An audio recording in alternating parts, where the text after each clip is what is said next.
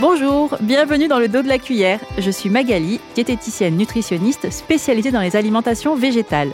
Ce podcast a pour but de partager mes expériences, mes rencontres et mes réflexions sur la diététique et le véganisme.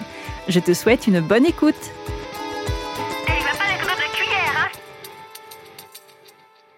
Diabète, asthme, hypertension, arthrite, dépression. Aujourd'hui en France, nous sommes de plus en plus nombreux et nombreuses à vivre, que ce soit aujourd'hui ou lorsque nous serons plus âgés, avec une maladie chronique, c'est-à-dire une maladie de longue durée, évolutive, avec un retentissement sur notre vie quotidienne. Les maladies inflammatoires chroniques de l'intestin, ou MICI, sont de plus en plus courantes notamment. Alors que se passe-t-il quand on en souffre et qu'on a choisi d'opter pour une alimentation végétale réputée compliquée pour la digestion à cause de sa richesse en fibres? Dans cet épisode, je te propose de discuter de tout ça et d'en profiter pour écouter le témoignage et les réflexions de Sheima, une personne solaire, et c'est dommage qu'avec le podcast, tu ne puisses pas voir ses yeux rieurs et son sourire chaleureux, qui adore la pâtisserie végétale et qui devient gaga dès qu'elle voit un chat. Atteinte de la maladie de Crohn, diététicienne et végane, elle va nous parler de la compatibilité ou pas de cette maladie avec une alimentation végétale. Mais d'abord, c'est quoi la maladie de Crohn? Comme je le disais, la maladie de Crohn fait partie des Mickey. Ce sont des maladies inflammatoires qui touchent le tube digestif, donc ça peut aller de la bouche à l'anus pour la maladie de Crohn, avec des phases de poussée très douloureuses et invalidantes, de durée, d'intensité et de fréquence variables, alternées avec des phases de rémission. Elles apparaissent en général chez les jeunes adultes entre 15 et 35 ans ou alors vers la soixantaine, mais de plus en plus souvent, elles peuvent démarrer dès l'enfance.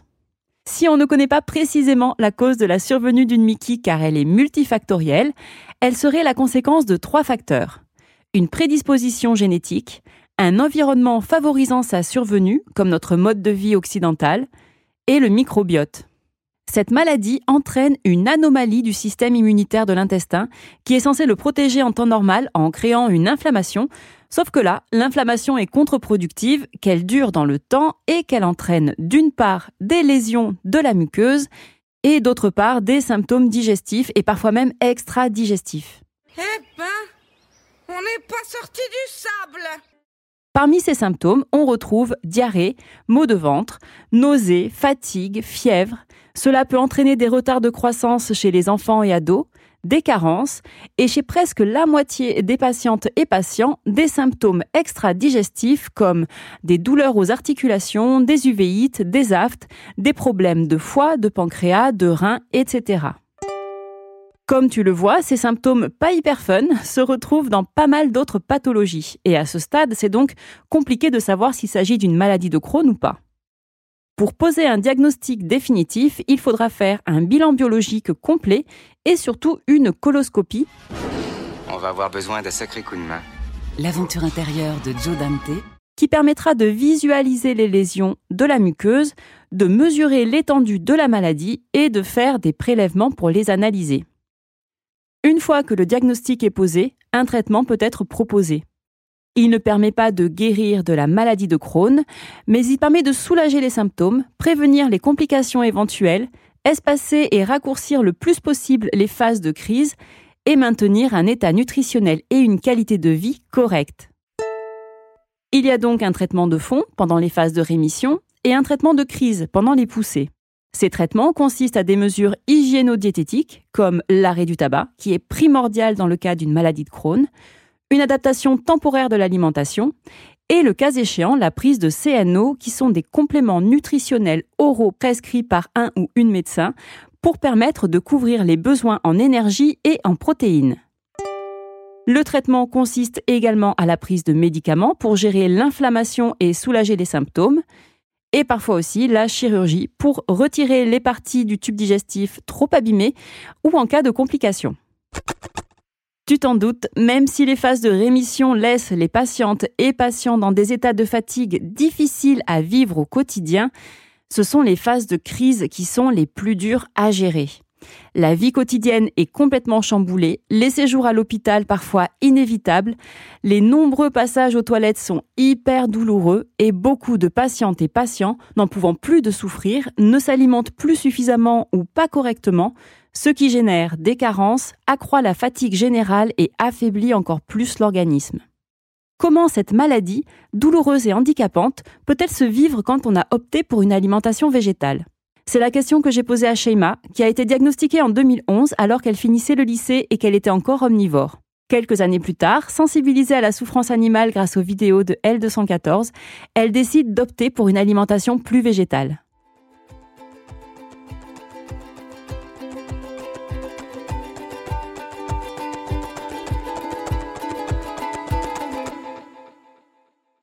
Bonjour Sheima Saou. Bonjour. Tout d'abord, merci d'avoir accepté de partager ton expérience dans le dos de la cuillère. Tu es diététicienne nutritionniste depuis 2022 et ancienne ingénieure. Excusez-moi, madame. Sorry, sorry. tu travailles aujourd'hui dans le service diététique de l'Institut Paoli Calmette à Marseille, qui est un centre de lutte contre le cancer. Tu t'intéresses particulièrement aux alimentations végétales et tu es bénévole auprès de l'AFA Crohn RCH et tu as été formé à l'alimentation avec une MICI, maladie inflammatoire chronique de l'intestin, qui regroupe donc la maladie de Crohn et la rectocolite hémorragique RCH. C'est ça. Est-ce que tu pourrais commencer, s'il te plaît, par partager avec nous ton parcours personnel en tant que personne végane avec une maladie de Crohn? Donc euh, oui, moi du coup, j'étais diagnostiquée en 2011 et j'ai commencé à végétaliser, du coup à devenir végétarienne en 2015. En fait, euh, bon, j'ai été diagnostiquée euh, la fin de lycée, donc à cette époque, on a tous une alimentation un peu fast-food, riche en glucides, très pauvre en légumes. Et je me rappelle quand j'étais plus jeune, quand j'étais enfant, enfin, je triais la coriandre dans les plats de ma mère. Aujourd'hui, j'adore ça. Je pourrais manger une salade de coriandre, en fait. Et euh, donc, oui, la maladie m'a amené à me questionner sur mon alimentation. Donc, j'ai commencé à essayer de, plus équilibrer, d'amener plus de légumes, légumes verts. Euh, les fruits, toujours un peu de mal avec les fruits, moins avec les légumes aujourd'hui. Hein. Pour bien grandir, mange au moins 1, 2, 3, 4 et 5 fruits et légumes par jour. Et c'est vrai que du coup, quand j'ai végétaliser mon alimentation et j'ai enlevé tous les produits carnés. Euh, j'avais déjà commencé à un peu élargir, puis j'étais à la fac, donc je rencontrais plein de personnes euh, qui venaient pour les études, donc euh, des personnes du Maghreb, Maroc, Algérie, des Tunisiennes.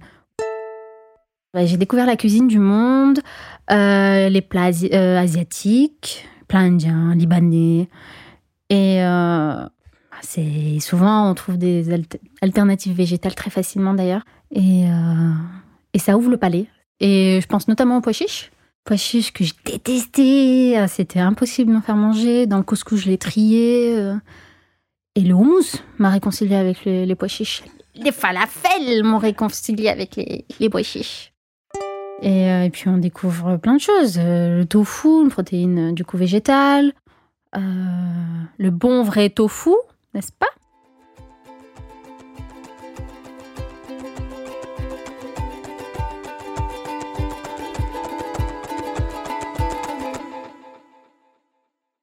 Alors, pendant les périodes de crise, on va essayer de soulager au maximum les symptômes, donc euh, surtout les douleurs abdominales et les diarrhées. Donc, on peut partir sur un, régime sans résidus ou pauvre en fibres, pauvre en résidus, qui permettra en fait d'éviter un maximum de, sel, on va dire pour éviter d'aller aux toilettes parce que en, fait quand on a une poussée de Crohn on peut aller jusqu'à au moins enfin aller 20 fois aux toilettes ça va être un, du coup une alimentation pauvre en fibres alimentaires, donc qui, qui génère en fait les sels qu'on retrouve dans les sels. Euh, et le fait de les diminuer, euh, ça apporte un confort parce qu'en fait, quand les fibres passent dans le tube digestif, ça va créer des douleurs. Euh, et faire travailler un organe douloureux, c'est encore plus douloureux. Donc voilà, donc ça permet de, de, réduire les douleurs, réduire les quantités de sel. Euh, mais c'est une alimentation qu'on va essayer de, garder au maximum six semaines. Euh, parce que c'est une alimentation, par contre, qui peut générer des euh, carences, des carences, des, des anémies. C'est une alimentation qui est pauvre en, en vitamines.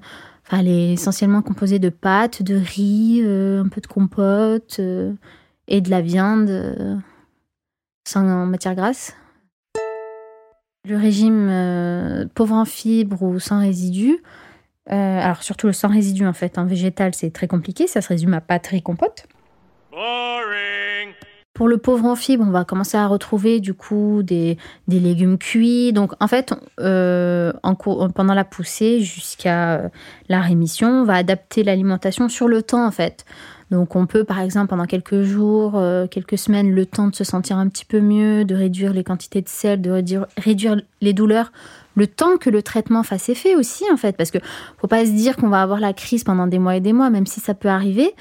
Euh, mais il y a des traitements derrière qui nous soulagent. Donc euh, voilà, le temps que les traitements fassent effet, on peut partir sur cette alimentation-là. Et après, petit à petit, augmenter la diversité. Les légumes, on peut les mixer, les cuire, euh, enlever la peau, enlever les pépins, les grains. Tout ça, c'est toute la partie indigeste en fait d'un aliment. Et la pulpe, elle reste plus ou moins digeste. Par exemple, pour la tomate, la pulpe de tomate bien cuite. Bon, après, il y a la question de l'acidité aussi. euh. Mais euh, enfin voilà, c'est vraiment une adaptation qui est très, très riche et variée. Et elle se fait vraiment cas par cas. Et moi, j'ai fait mes tests toute seule, en fait. Et petit à petit, on peut commencer par des petits morceaux, crus aussi. Enfin, voilà, c'est un jeu de texture et de cuisson. Euh, donc pour l'alimentation végétale, c'est vrai qu'au début ça peut être compliqué. Déjà que même des personnes qui consomment des produits carnés peuvent être complémentées avec euh, donc des CANO à l'hôpital. Les personnes végétaliennes peuvent également être dans cette euh, dans cette euh, dans ce cas de figure en fait. Donc, euh, voilà, ça c'est à votre médecin de, de, voir si c'est nécessaire ou pas. Mais c'est souvent amené, hein, les, les, les CNO, souvent prescrits. Euh, donc il existe ce fameux CNO vegan maintenant. Donc c'est chez Frézubin, on leur fait de la pub là. Frézubin Plant-Based Drink. 15 grammes de prot, ça peut aider, franchement. Mais voilà, après on peut aussi euh, élargir au végétarisme. Les œufs passent très bien, les produits laitiers, bon, ça va dépendre aussi, mais les fromages euh, pas durs euh, passent bien. Le tofu, le tofu passe très très bien normalement. Le tofu blanc surtout. Je vois une différence en fait entre la rémission et la, la- la poussée pour les légumineuses. C'est vraiment la catégorie d'aliments qui est un peu compliquée. Euh, même si en petite quantité, les lentilles bien cuites, euh, ça peut passer. Mixées, ça peut passer aussi. Euh, peut jouer sur les textures, la cuisson, euh, le trempage. C'est vrai qu'en général, on laisse tremper 12 heures, mais on peut laisser tremper 24 heures en changeant plusieurs fois l'eau. Tu avais parlé de bicarbonate de soude, ça marche bien. Donc on peut mixer, enlever la peau des pois chiches et le mixer. Et euh, du coup, ça donne un petit houmous très smoothie, vraiment tout doux.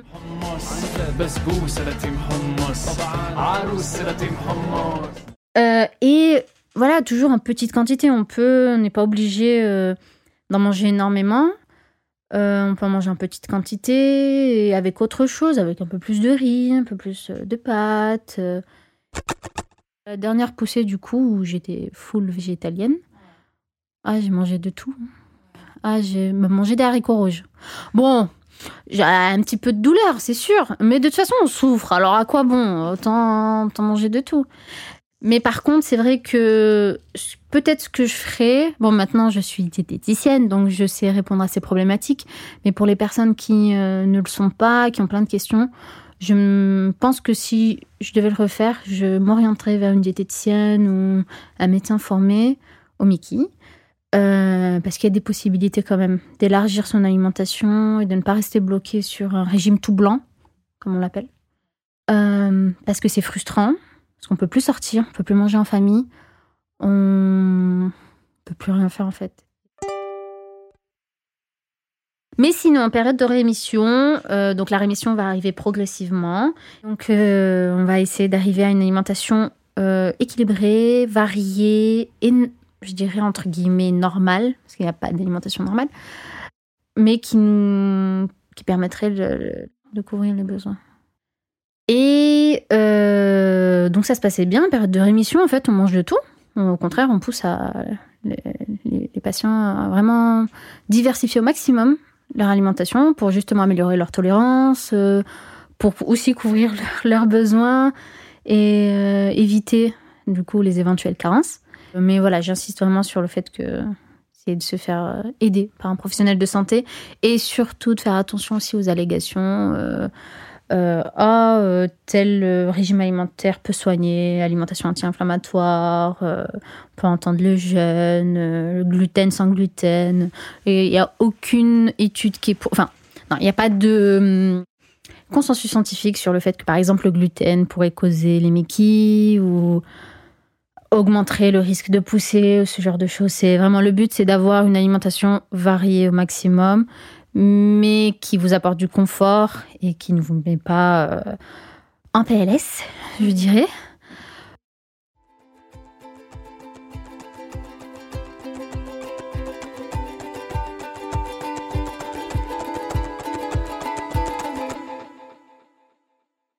L'association AFA Groner CH a plusieurs euh, rôles. Sensibiliser euh, le grand public, euh, venir en aide aux, aux patients. Si elle a un rôle important dans la recherche. Oui, elle fait de l'accompagnement, elle fait même de l'IETP aussi en ligne. Hum, En fait, son site internet est une mine d'or. donc à www.afa.asso.fr. L'association est nationale, donc il y a des délégations un peu partout en France.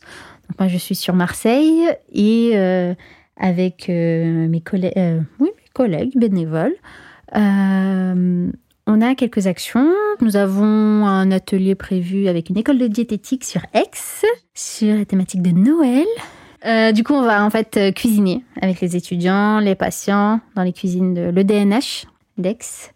Euh, et on en a d'autres euh, prévus pour, euh, pour 2024. Euh, vous avez également, j'en ai pas parlé, le, hum, sur YouTube, sur le compte de la FA, des petites vidéos sophrologie, hypnose, alimentation. Vous avez des ateliers qui sont animés par une diététicienne et un patient expert. Donc, vous pouvez préparer des recettes de cuisine en même temps. Et il y a des légumes, des fruits, des légumineuses, il y a de tout. Bonjour. Bonjour. Maïté, quel est le menu du jour? Je me rappelle plus. Euh, Qu'est-ce que l'AFA peut faire d'autre? Euh, Oui, pour les personnes concernées, l'AFA a plusieurs permanences. Une permanence de une diététicienne, donc c'est le mardi après-midi, une psy, une assistante sociale, donc qui peut répondre aux questions des patients. Et l'AFA milite également pour euh, une meilleure accessibilité des toilettes publiques pour la population générale. C'est une problématique qui ne touche pas que les personnes atteintes de Mickey. Elle peut toucher euh, tout le monde à tout âge de la vie. Vous pouvez vous rendre sur euh, son site internet et vous pouvez adhérer, soutenir par des dons et puis en parler autour de vous. Merci beaucoup, Shema, de nous avoir donné ce temps pour nous parler de ton expérience et de nous apporter ton témoignage. C'était très précieux et très intéressant. Donc, merci beaucoup. Avec plaisir. J'ai passé un bon moment avec toi, Magali. Merci. à bientôt. À bientôt. C'est la fin de cet épisode. J'espère que tu auras pris autant de plaisir à l'écouter que moi à le produire. N'hésite pas à t'abonner pour être averti de chaque nouvelle sortie. Et si tu le souhaites, tu peux laisser un avis sur ta plateforme d'écoute préférée, ça m'aidera beaucoup. Si tu as des questions ou que tu souhaites échanger, tu peux aussi me retrouver sur Instagram sur ma page Le dos de la cuillère podcast. Et bien sûr, si tu penses que ce podcast pourrait aussi intéresser ton entourage, ne te retiens surtout pas de le partager et d'en parler autour de toi. À bientôt!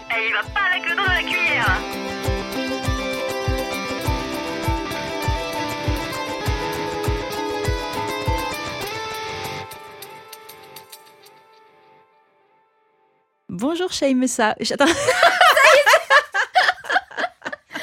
Bah voilà, on commence par le bêtisier, les gars. Non, je vais y aller à la française. J'ai. Bon, allez, oublier l'arabe. voilà. Je. Qu'est-ce que fait un cheval sur une fraise? Tagada. moi, la lourdeur, ça me fait pas peur. c'est mon mojo. Non, mais moi, c'est mon mojo d'être lourde. Donc, euh, pas de souci. Hmm ouais. On peut citer la marque. Hein. C'est. Donc c'est Frésinus Fré- Fré- Frésinus, Frésidin, Fré...